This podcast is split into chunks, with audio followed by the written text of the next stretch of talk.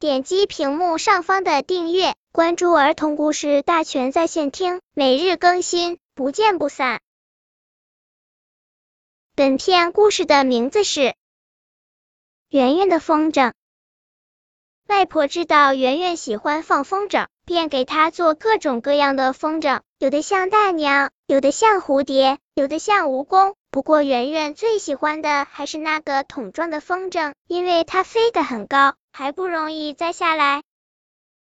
有一天，圆圆正在公园里放风筝，渐渐刮起了大风，天阴了下来，风筝也飞得很高，飞到云层上面去了。圆圆以为风筝消失了，便拼命拉风筝线，他要看看风筝湿了没有，坏了没有。等到风筝落到地面，他跑过去一看。发现风筝好好的，但是里面却躺着几个圆圆的、带有斑点的东西，原来是几只鸟蛋。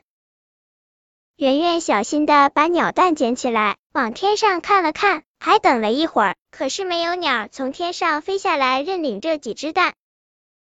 圆圆把蛋装进口袋，带回家给外婆看。外婆戴上老花镜，端详了一会儿，说：“这不是鸽子蛋，也不像麻雀蛋，可能是老鹰的蛋。”圆圆也觉得有可能。天阴了，老鹰妈妈在高空飞，找不到自己的窝了，又急着要生孩子，于是就把圆圆的风筝当成可以做窝的地方，在里面下了蛋。圆圆在往下拉风筝的时候，老鹰妈妈可能又被吓跑了。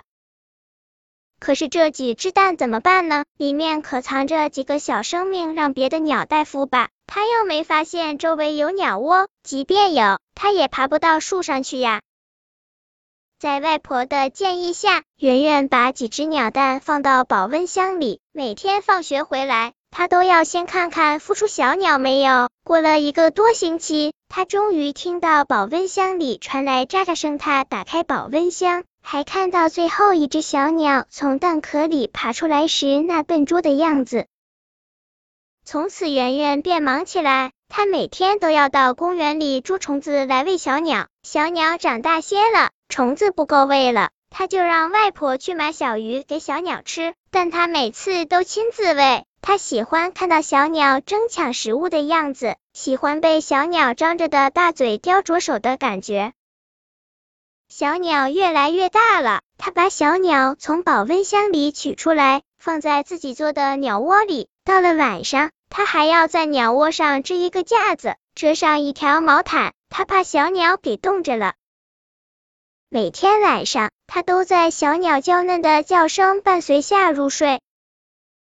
小鸟的羽毛终于都长了出来，他想看看小鸟是怎么练习飞行的。可是这几只小鸟都只是偶尔张一张翅膀，又都很快合起来，像不情愿飞似的。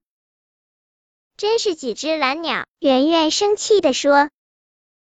外婆却笑着说：“你只想让它们飞，可是你教它们飞了吗？”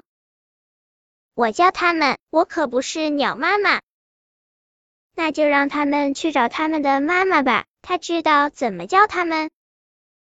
他们的妈妈，他们的妈妈在天上呢。那你就把他们送到天上呗。既然他们的妈妈把他们在空中生下来，再把他们放到空中，说不定鸟妈妈又会找过来。在几个同学的帮助下，圆圆真的又把载着小鸟的风筝放到了空中。只是现在的风筝做了改进，使得小鸟很难掉下来。突然来了一阵怪风，空中的风筝旋转起来，圆圆呀的尖叫起来。与此同时，几只小鸟都从风筝里滑出来，向地面摔去。可是小鸟们并没有很快摔到地上，它们张着翅膀，摇摇晃晃的往下掉，摔到的面前的一刹那，都化成一条弧线。飞向远处的大树，它们会飞了。圆圆跑过去，可是树太高，树叶太密，它看不到小鸟。以后每次再到公园去玩，听到叽叽喳喳的鸟叫，圆圆都觉得公园里的鸟儿多了些，这里面肯定有它养活的几只小鸟。他想，不过也不一定，也许那几只鸟早已长成了大鹰，飞到高空去了呢。想到这儿。他总要向空中望一望。本篇故事就到这里，喜欢我的朋友可以点击屏幕上方的订阅，每日更新，不见不散。